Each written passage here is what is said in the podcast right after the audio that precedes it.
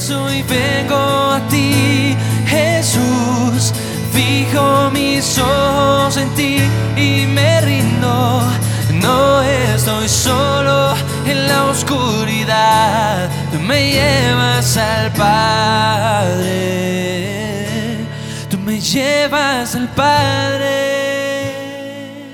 ¿Sabían ustedes que uno de los versículos más conocidos y menos vividos o menos practicados por los cristianos es Gálatas capítulo 2 versículo 20. Dice allí, con Cristo estoy juntamente crucificado y ya no vivo yo, mas vive Cristo en mí. Y lo que ahora vivo en mi carne, lo que ahora vivo en este cuerpo, lo vivo por la fe en el Hijo de Dios, quien me amó y dio su vida por mí. Pues cuando iniciamos esta cuarentena, eh, di un mensaje acerca de aprovechar este tiempo como si fuera un ayuno. Un ayuno es algo que hacemos los cristianos para dejar los malos hábitos y formar nuevos hábitos. Por eso hoy les pregunto, ¿qué malos hábitos dejaron en este tiempo? ¿Y qué buenos hábitos están ustedes formando? Dicen que para uno dejar un mal hábito y formar uno nuevo se necesitan 21 días. Y eso es interesante porque ese es exactamente los días del ayuno de Daniel. Pero en Mateo encontramos que Jesús ayunó 40 días y de ahí viene la palabra cuarentena. Porque algunos hábitos necesitan de, de, más tiempo. Por eso yo les animo a que sigan con este ayuno. Y si no lo han iniciado, que hoy tomen decisiones. Porque tenemos que dejar nuestros malos hábitos y formar buenos hábitos. Y, y, quiero que ahí en su hoja escriban dos columnas. A un lado van a escribir sus malos hábitos. Y al frente van a escribir los buenos hábitos que tienen o que deberían iniciar. Y, y espero que, que lo hagan con toda sinceridad. Y les voy a dar algunas ideas de malos hábitos. Y, y, quiero aplicar este mensaje precisamente con Gálatas capítulo 2, versículo 20. Por eso lo vuelvo a leer. Con Cristo estoy juntamente crucificado. Eso significa que estamos clavados totalmente en la cruz. El viejo hombre que éramos antes, el de los malos hábitos, está clavado en la cruz y ya no vivo yo. Ahora el que vive es Cristo Jesús. Entonces uno de los malos hábitos es el vicio del cigarrillo. ¿Ustedes se imaginan a Jesús fumando? Si ya no vivo yo, sino que ahora el que vive es Cristo en mí. Yo no debo ser un fumador. Ese es uno de los malos hábitos que tengo que dejar. Pero hay otros malos hábitos como trasnochar. El hábito que debemos formar es el de madrugar, porque Jesús se levantaba temprano y se iba a un lugar en el desierto y allí oraba. Pero otro mal hábito eh, de, los, de los cristianos es la pereza, perecear, estar ahí echados. Y en este tiempo de cuarentena espero que eso no le haya pasado a usted. Muchos de los que dejaron Netflix ahora están atados a Netflix. O sea, en vez de ser esto un tiempo de cuarentena, de liberación, se volvió un tiempo de esclavitud. Entonces, ¿por qué cambiamos la pereza? Por el trabajo, por eh, hacer las cosas bien, hacerlas con excelencia. Me, compartía alguien después del mensaje que di acerca de, formar nuevos hábitos que, que uno de sus amigos Ah, se levanta en este tiempo de crisis, aunque está trabajando en casa, se levanta, se baña, se viste como si fuera a la oficina. Y yo les animo a que hagan lo mismo, porque tenemos que mantener las rutinas. Ni se le ocurra trabajar en pijamas. Yo al comienzo eh, trabajaba en sudadera hasta que caí en cuenta de, de que este es un mal hábito. No voy a vestirme como si estuviese en la oficina. Pero lo contrario, el hábito contrario a la pereza también es caminar, hacer ejercicios. Otro mal hábito es comer mucho. Entonces vamos a cambiar ese hábito por tratar de mantenernos debajo de los mil, las 1400 calorías al día. Pero otro mal hábito es la comida chatarra. Que en esta cuarentena dejemos todo aquello que no nos hace bien y, busquemos comida saludable. Pero otro mal hábito que tenemos es el hablar mal. Y, y, si nosotros grabáramos lo que sale de nuestra boca durante todo el día, nos sorprenderíamos, porque nuestra tendencia siempre es decir, pero esto que, lo voy, a, que voy a decir es entre usted y yo, y, y ya viene la crítica, el juicio. Cambiemos eso por siempre ver y siempre hablar lo bueno. Pero otro mal hábito son las groserías. Y quizás nosotros como cristianos no decimos las terribles groserías, pero lo que decimos y la forma en la cual lo estamos diciendo es como si estuviésemos diciendo una grosería.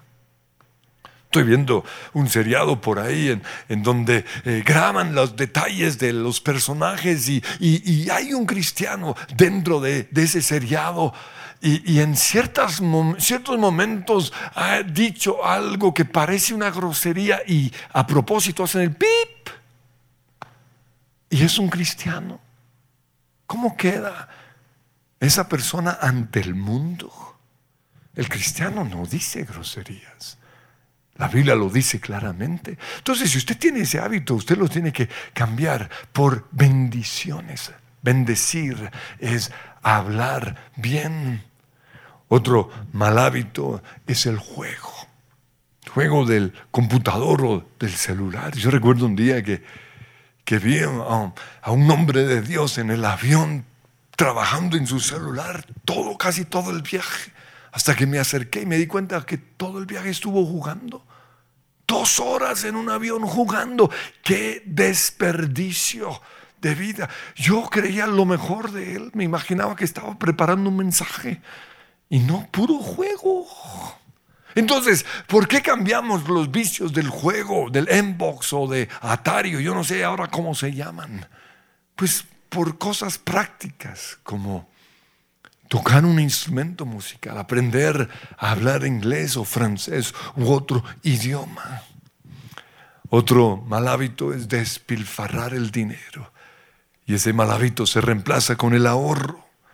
La amargura es otro mal hábito y se reemplaza con el perdón. Los malos pensamientos de siempre creer lo peor, estar pensando sobre todo en esta cuarentena, que, que, esto va a ser terrible, cambiarlo por buenos pensamientos, obligarnos siempre a pensar lo bueno, es lo que la Biblia dice. Pensar en lo bueno, en lo justo, siempre creer lo mejor de las situaciones, pero también de la gente. Pero otro mal hábito es el temor. Y el temor se reemplaza por fe, por creer en Dios. Pues si nosotros realmente queremos aplicar Gálatas capítulo 2, versículo 20, en donde dice, ya no vivo yo sino que ahora vive Cristo en mí. Lo que tenemos que hacer es los hábitos o vivir los hábitos que tenía Jesús. Y yo les animo que cuando lean Lucas, Mateo, Marcos o Juan, que busquen esos, esas buenas disciplinas de Jesús y que las apliquen a sus vidas. Pero como no tenemos mucho tiempo, quiero hablar de los cinco hábitos del cristiano porque esos fueron los hábitos que Jesús tenía en su vida. El primer hábito es la oración. La Biblia dice en Marcos 1:35 que Jesús muy de madrugada, cuando todavía estaba oscuro, se levantó, salió de la casa y se fue a un lugar solitario donde se puso a orar. Quiero decirles que la oración no es algo que hacemos solo en tiempos de crisis. Porque en este tiempo todo el mundo está orando, pero no se vale. ¿Por qué? Porque cuando se acabe, cuando se acabe la tormenta o la, pesadilla, como hay una nueva canción por ahí sonando, cuando esto se acabe, ¿qué va a pasar? La oración no es un evento. La oración debe ser nuestro estilo de vida. El mejor hábito de toda persona es la oración. Precisamente debido a esta crisis, a, muchos, muchos pastores se emocionaron y, me llamaron por ahí y dijeron, queremos hacer un día global en todo el mundo de oración. ¿Por qué no participa usted en eso? Y en ese momento yo pensé, un día de oración, si yo llevo 27 días aquí en la iglesia orando, todos, o 27 años orando todos los martes y todos los jueves. Y no solo eso, en mi caso personal llevo 35 años orando. Casi todos los días. Quisiera decirle que todos los días, pero hubo momentos en, mi vida que, que dejé de orar, que perdí la disciplina y Dios permitió situaciones como cuando me llegó el perro que me volvieron a llevar a la oración diaria, porque eso es lo que Dios quiere en nosotros. Jesús todos los días tomaba un momentito Puede ser 15, 20 minutos o una hora. Se iba al desierto y allí oraba. Ahora, ¿qué es orar? Porque cuando uno habla de la oración, uno se imagina algo bien aburrido y no es, no es así. Orar es, en primer lugar, simplemente pasar tiempo con Dios, pasarla rico con Dios. Yo en este momento salgo a montar bicicletas con Jesús. Eso es orar. Pero usted lo puede hacer a su manera. Mi esposo tiene café con Jesús. Es buscar algo romántico, es algo especial con el Señor. Es ser amigos de Dios. Eso es orar. No voy a hacer algo que va a fortalecer mi relación de amigo con el Señor. Puede ser incluso ver deporte, pero con Jesús. Porque cuando los hombres van a ver deporte, no ven nunca ese balón, se la pasan es hablando entre ellos. Esa es como la excusa para estar juntos los hombres. Y eso podemos hacer también con el Señor. Pero orar también es alabar a Dios, es adorarle, es darle gracias. Es tan sencillo. Todos los días debemos darle gracias lo primero que yo hago cuando me subo a mi bicicleta es, decir, Señor, gracias. Y esa palabra me lleva a buscar motivos por los cuales le voy a dar gracias al Señor. Gracias por un nuevo día. En este momento no puedo montar bicicleta, pero ahí estoy en la elíptica. Gracias, Señor, por esta elíptica. Gracias, Señor, porque puedo tomar este tiempo contigo. Pero orar es también decirle a Dios nuestras peticiones. Es entregarle nuestras cargas. Orar es interceder por otros, es tomar unos minutos para pensar en la gente que queremos, los que son cercanos a nosotros, pero también aquellos que tal vez no son muy cercanos, pero que necesitan de nuestra oración. Orar es entregarle nuestra dolor, nuestras pruebas al Señor, es llorar con Él. Lo que cantábamos ahorita, ¿no? Eh, estuviste allí en Getsemaní. Sabes lo que estoy experimentando.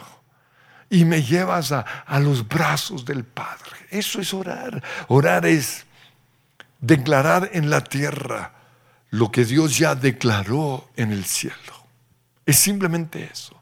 Y Dios está buscando personas que hagan eso. ¿Por qué? Porque Él respeta nuestro libre albedrío. Muchas cosas no están pasando en la tierra que son la voluntad de Dios simplemente porque los cristianos no lo están declarando, decretando, profetizando o confesando. Hay unos que predican en contra de eso, pero eso es orar, es decretar, no lo que yo quiero porque si es así, yo decretaría que ganara un equipo de fútbol o quién sabe qué bobada. No, orar es declarar la voluntad de Dios. Y la voluntad de Dios es que seamos sanados. La voluntad de Dios es que nuestro matrimonio sea el mejor. La voluntad de Dios es que mis hijos amen al Señor. La voluntad de Dios es que la pesadilla acabe. Eso es lo que tenemos que hacer. Pero orar también es llevar cautivos nuestros pensamientos a la obediencia a Cristo. Porque todos los días somos bombardeados con pensamientos y especialmente en esta época muchos están siendo bombardeados por temores y cosas así. Orar es llevar esos pensamientos a la cruz, pero también orar es pedir perdón y perdonar. Orar es hacer guerra espiritual. Yo veo a Jesús orando de esa manera. Y tenemos muchas herramientas. Por ejemplo, algunas de las oraciones nos tocó hacerlo antes de tiempo. Y me pasó un día que me levanté a orar y recordé, ay, el que va a orar es el pastor, es decir, yo, qué pereza. Y tenía, pensaba, ¿y ahora qué voy a hacer? Pero a las seis en punto me puse a orar.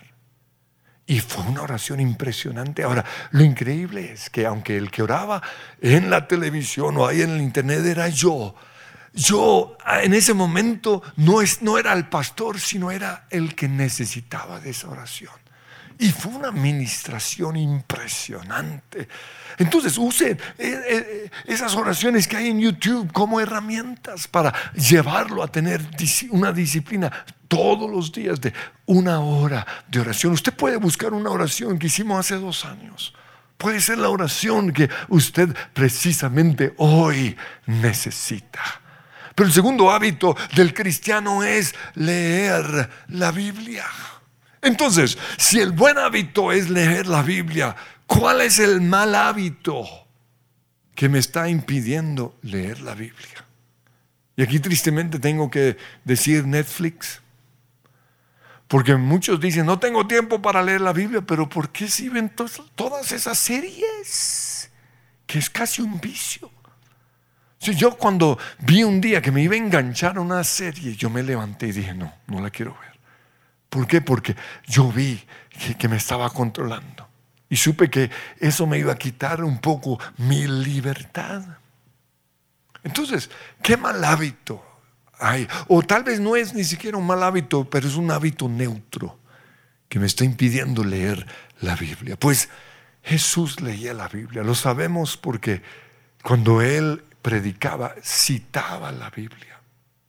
Y es que es un hábito de los hijos de los judíos comprometidos, leer las escrituras todos los días. No solo lo leen, lo, memorizan. En ese entonces Jesús no tenía el recurso de la Biblia escrita ni de un celular.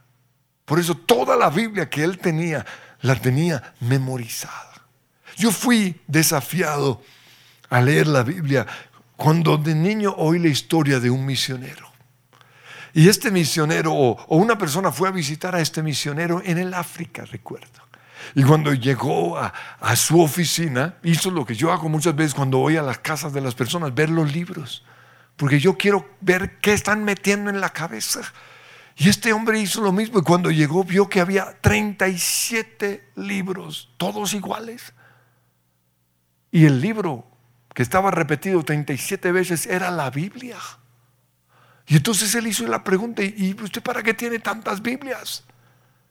Y este misionero lo sacó y dijo, es que esta fue la Biblia que leí en 1935, esta fue la que leí en 1936, esta fue la que leí en 1938. ¡Wow! Cuando yo leí eso dije, yo voy a hacer lo mismo. Pero tristemente he dejado la mitad de mis Biblias en los aviones o las he perdido. Pero me quedó en la mente esa ilustración. Y, y aunque no lo he logrado, tan disciplinado, he tratado de hacer algo parecido. Por ejemplo, esta Biblia que uso aquí cuando predico fue una Biblia que leí hace unos 10 años. Y está aquí como parte de mi predicación porque la letra es tan chiquita que ya ni la veo.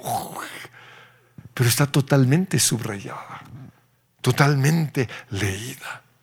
Porque uno de los hábitos buenos míos es leer la Biblia. Yo admiro esos predicadores que, que predican sin, sin notas. Yo no soy capaz. ¿Por qué? Porque no tengo buena memoria. Pero aunque no he memorizado la Biblia, me la sé, porque todos los días lo leo. Pero no lo leo por, simplemente por lo, leerlo. Yo subrayo con diferentes colores para obligarme a pensar en lo que está diciendo. ¿Es esto un mandato de Dios? ¿Es esta una promesa? ¿Es esta una oración? ¿De quién está hablando? ¿De Dios el Padre, de Jesús o del Espíritu Santo? ¿O está hablando de algún hombre de Dios o está hablando del diablo? Tengo colores para todo y eso hace que mi lectura de la Biblia sea interesante, pero también debido a que mi memoria es fotográfica, cuando voy a leer la Biblia encuentro, según el color, exactamente lo que estoy necesitando. Recuerdo también unos jóvenes misioneros hace muchos años que vinieron a Colombia. Y cuando los fuimos a llevar al aeropuerto eran como 40. Yo recuerdo uno en particular, sentado en el piso, leyendo la Biblia. Nunca olvidaré esa imagen. Él no se avergonzaba, porque yo era de los que leía escondido. Pero ahora no me avergüenza. ¿No?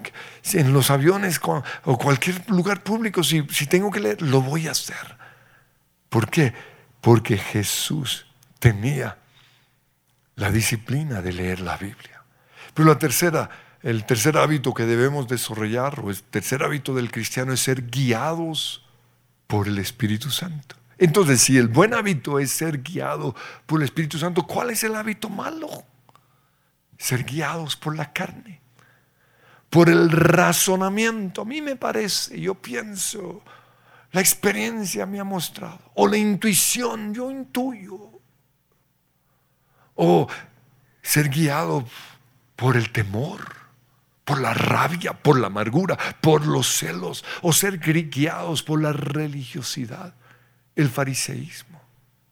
¿Qué lo está guiando a usted? ¿Sabían ustedes que la Biblia dice que Satanás se viste como ángel de luz para engañarnos? Y muchos creen a veces que están siendo guiados por el Espíritu Santo y no es el Espíritu Santo. Es un demonio que sabe más Biblia que nosotros, que sabe engañarnos. Por eso el ser guiados por el Espíritu Santo es algo que se aprende con los años, se aprende leyendo la Biblia. Se aprende conociendo exactamente lo que la Biblia dice, conociendo cómo piensa Dios, lo que hace Dios. Pues cuando muchos vienen y me dicen algo, el Señor me dijo, yo digo, así no piensa Dios. Ese no es el Dios que yo he conocido en mis 37 años leyendo la Biblia, juicioso, teniendo una relación permanente con Dios. Es algo que, se aprende por medio de la experiencia. Jesús fue guiado también el Espíritu Santo, por el Espíritu Santo. Dice Juan 5:19, Jesús hablando dijo, el Hijo no puede hacer nada por su propia cuenta, sino solamente lo que ve que su Padre hace. Esto me muestra que en esas mañanas de oración, el Padre le mostraba por medio del Espíritu Santo lo que Jesús tenía que hacer. Jesús siendo Dios, aquí en la tierra no pudo hacer nada por su propia cuenta, sino solo lo que veía que el Padre iba a hacer, porque el Espíritu Santo se lo mostraba. ¿Sabían ustedes que todo lo que Jesús hizo aquí en la tierra no lo hizo en Él mismo? Porque aunque era Dios, no vivió como Dios, vivió como un ser humano. Entonces todos los milagros que Él hizo los hizo por el Espíritu Santo. Entonces, siempre que el Espíritu Santo le decía, sana a esa persona, él lo hacía, él obedecía. Y esa fue la razón por la cual muchos no fueron sanados. ¿Por qué? Porque el Espíritu Santo no le guió a sanar a todos. El Espíritu Santo le dio, déle unos milagros a Pedro. o deje milagros para otros. O ese no está listo para el milagro. Entonces no se trata siempre de hacer lo que, lo que yo quiero, lo que desearía hacer. No, lo que me está guiando a hacer el Espíritu Santo. Y Jesús aprendió a ser guiado por el Espíritu Santo. Cuando Él comenzó a los 12 años o a los 12 años, cuando Él estaba con los religiosos, Él ya quería eh, eh, estar metido en el ministerio, Él ya quería decir, el Espíritu del Señor está sobre mí por cuanto me ha ungido, pero aún no había llegado el tiempo y llegó su mamá. Y le dijo, no, mi hijo, todavía no. Y dice que Jesús creció en gracia, en estatura y en sabiduría ante Dios y ante la gente. Aprendió a ser dirigido por el Espíritu Santo. Y esto lo sé porque en mi vida he cometido muchos errores, creyendo ser guiado por el Espíritu Santo, pero hoy le doy gracias a Dios por esos errores. Porque esos errores me han enseñado a ser sensible a la voz del Señor a saber eso no es de Dios o eso sí es de Dios. Yo he cometido errores como estudiar una carrera equivocada. Eso es un error. Ennoviarme con una persona equivocada. ¡Qué error! El Espíritu Santo me sacó de esa. Pero también yo he cometido errores como ciertas cosas que he dicho. Estar en, momentos, en lugares equivocados a la hora equivocada. Hacer algo cuando Dios me dijo, no lo hagas. Y, la consecuencia de no obedecerle, hasta el día de hoy, lo he pagado. Cometiendo errores he aprendido a ser guiado por el Espíritu Santo, pues Pablo también tuvo que aprender a ser guiado por el Espíritu Santo. La porción es Hechos 16.6. Dice Pablo y Silas viajaron por la región de Frigia y Galacia porque el Espíritu Santo les había impedido que predicaran la palabra en la provincia de Asia. Eso quiere decir que fueron a Asia a predicar, creían que esa era la voluntad de Dios y no fue. Y por eso les tocó viajar por toda la región de Frigia Luego dice el versículo 7, se dirigieron hacia la provincia de Bitinia, pero de nuevo el Espíritu de Jesús no les permitió ir allí. Esto quiere decir que, hablando en nuestro, nuestro contexto, compraron una casa. Nosotros, mi esposa y yo, cometimos ese error. Pero el Espíritu Santo no nos permitió quedarnos allí porque no era su voluntad. ¿Cuántos no han comprado carros equivocados? ¿Cuántos no han estudiado carreras equivocadas? O se han ennoviado con personas equivocadas. Pero el Espíritu Santo les habla y si aprenden a ser guiados por el Espíritu Santo podrán salir de ese error. Luego, así que siguieron su viaje por Misia hasta llegar al puerto de Troas. Y esa noche Pablo tuvo una visión. Y puesto en pie, un hombre de Macedonia, al norte de Grecia, le rogaba, ven aquí a Macedonia y ayúdanos. Y entonces, ahora, Pablo podría pensar, ah, ¿qué tal que eso sea otra vez un demonio o un deseo mío? Pero él decidió creer que era el Espíritu Santo. Dice, entonces decidimos salir de inmediato hacia Macedonia después de haber llegado a la conclusión de que Dios nos llamaba a predicar las buenas noticias allí. Por medio de, muchos errores, aprendieron cada vez a afinar más su oído a la dirección del Espíritu Santo. Y eso es lo que tenemos que hacer nosotros, es el tercer hábito. Pero el cuarto es asistir a la iglesia o estar plantados en una iglesia o digámoslo ahora en términos de, esta situación, tener comunión permanente con otros cristianos. Nos toca por Zoom, por el celular, por chateando, pero iglesia es tener comunión con cristianos.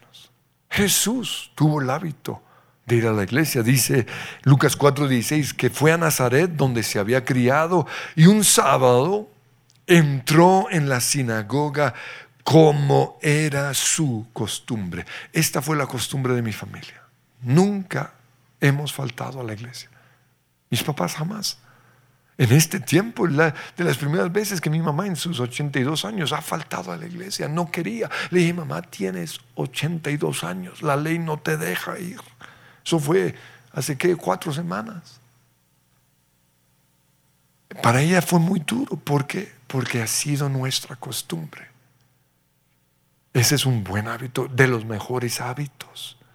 Pero además Jesús se relacionaba con los discípulos. Porque también iglesia es relacionarnos con los discípulos. Entonces, nosotros tenemos que preguntar, preguntarnos, ¿qué haría hoy Jesús estando en esta situación. Y eso es lo que debemos hacer. Pero no solo se trata de estar en, asistir a la iglesia, sino estar plantados, estar comprometidos con la iglesia. Jesús estaba comprometido con el reino de Dios. Pero una cosa más. Jesús lo dijo en Juan 13:34, este nuevo mandamiento les doy, que se amen los unos a los otros. Así como yo los he amado, también ustedes deben amarse los unos a los otros, porque de esta manera todos sabrán que son mis discípulos. Entonces, ser parte de la iglesia es amar a los que son difíciles de amar, perdonar a los que nos han causado daño, orar por todos los cristianos. Pero finalmente, el último hábito es predicar el Evangelio. Jesús lo hacía todo el tiempo predicando con sus palabras, pero también con nuestras obras, sanando al enfermo, visitando al que hoy está solo, llamándolo. La mejor manera de predicar es con nuestra manera de vivir. ¿Sabían ustedes que los malos hábitos del cristiano son como un repelente? Hace que la gente no quiera nada con Dios. Cuando ellos nos oyen decir groserías cristianas, o cuando nos oyen rajar o criticar, o cuando nos ven de mal genio, no son atraídos a Jesús. Por eso, los buenos hábitos, como estar alegres, alabar a las personas, hablar siempre solo lo bueno, ser buenos trabajadores, buenos administradores, tener hogares espectaculares. Esa es la mejor manera de predicar el Evangelio. Así lo hizo Jesús. Yo quiero que cerremos nuestros ojos. Y Señor, yo te pido que en este tiempo de cuarentena, 21 días o 40 días, tomemos decisiones de que ya no vivamos nosotros, sino que viva Cristo en nosotros. Y usted allí, pensar en esos malos hábitos que va a dejar en la cruz. Con Cristo está juntamente crucificado ese hombre perezoso, esa mujer malgeniada, insegura, ese esposo egoísta. Está clavado en esa cruz. Y ya no vivo yo, ya no vive más él. Voy a crear un nuevo, nuevo hábito, una nueva forma de vida un nuevo, un nuevo hombre sale de esta situación. Porque Dios nos llama hoy a pasar tiempo con Él en oración, a ser amigos de Él, a oír su voz, a llevar cautivos esos pensamientos, a leer la palabra, a ser guiados por el Espíritu Santo, a estar plantados o comprometidos con la iglesia, a predicar el Evangelio. Óigalo. Mi corazón, corazón te oye decir, ven a mí. Ven a mí. Correré a ti, a tu encuentro,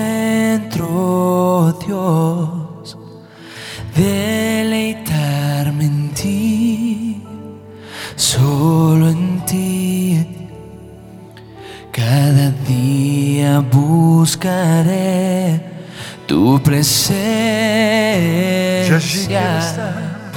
Y allí quiero estar, envuelto en tu amor por la eternidad. Eres mi cielo, allí quiero estar, envuelto en tu amor. Eres mi hogar, eres mi cielo.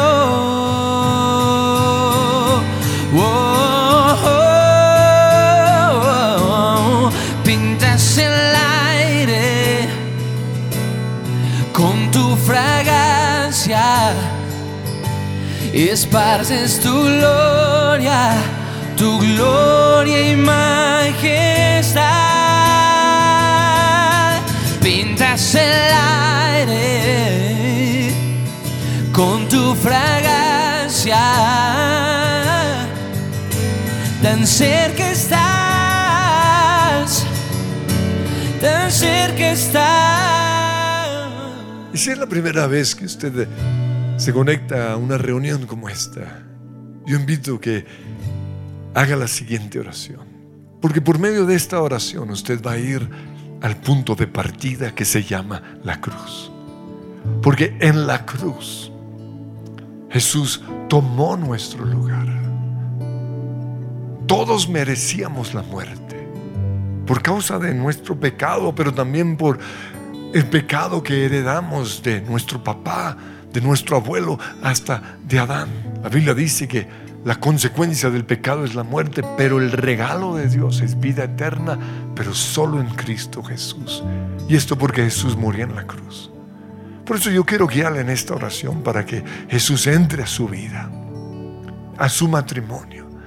Cuando Él entra, Él sana al enfermo, Él restaura el matrimonio, Él trae vida, trae esperanza. Simplemente diga conmigo, Padre Dios, gracias por amarme por amarme tanto, que permitiste que tu Hijo Jesús muriera en esa cruz. Gracias Jesús por tomar mi lugar, porque el castigo que yo merecía cayó sobre ti. Hoy confieso que tú eres mi Señor y mi Salvador. Amén. Y quiero felicitarle porque es la mejor oración en su vida. Y, quiero invitarle a que hable con las personas que están ahí a su alrededor, si, si lo invitaron a ese grupo en su casa, o si es algún familiar, dígale, ¿qué tengo que hacer ahora? Y si no hay nadie, yo le invito a que tan pronto pase este, este, esta crisis, usted venga a nuestra iglesia o a cualquier iglesia y usted reciba un regalo que queremos darle porque queremos enseñarle a hablar con Dios, a, ser un adorador, a conocer la, la, palabra del Señor. Pero una vez más, pintas el aire, Señor. Pintas el aire con tu fragancia y esparces tu gloria, tu gloria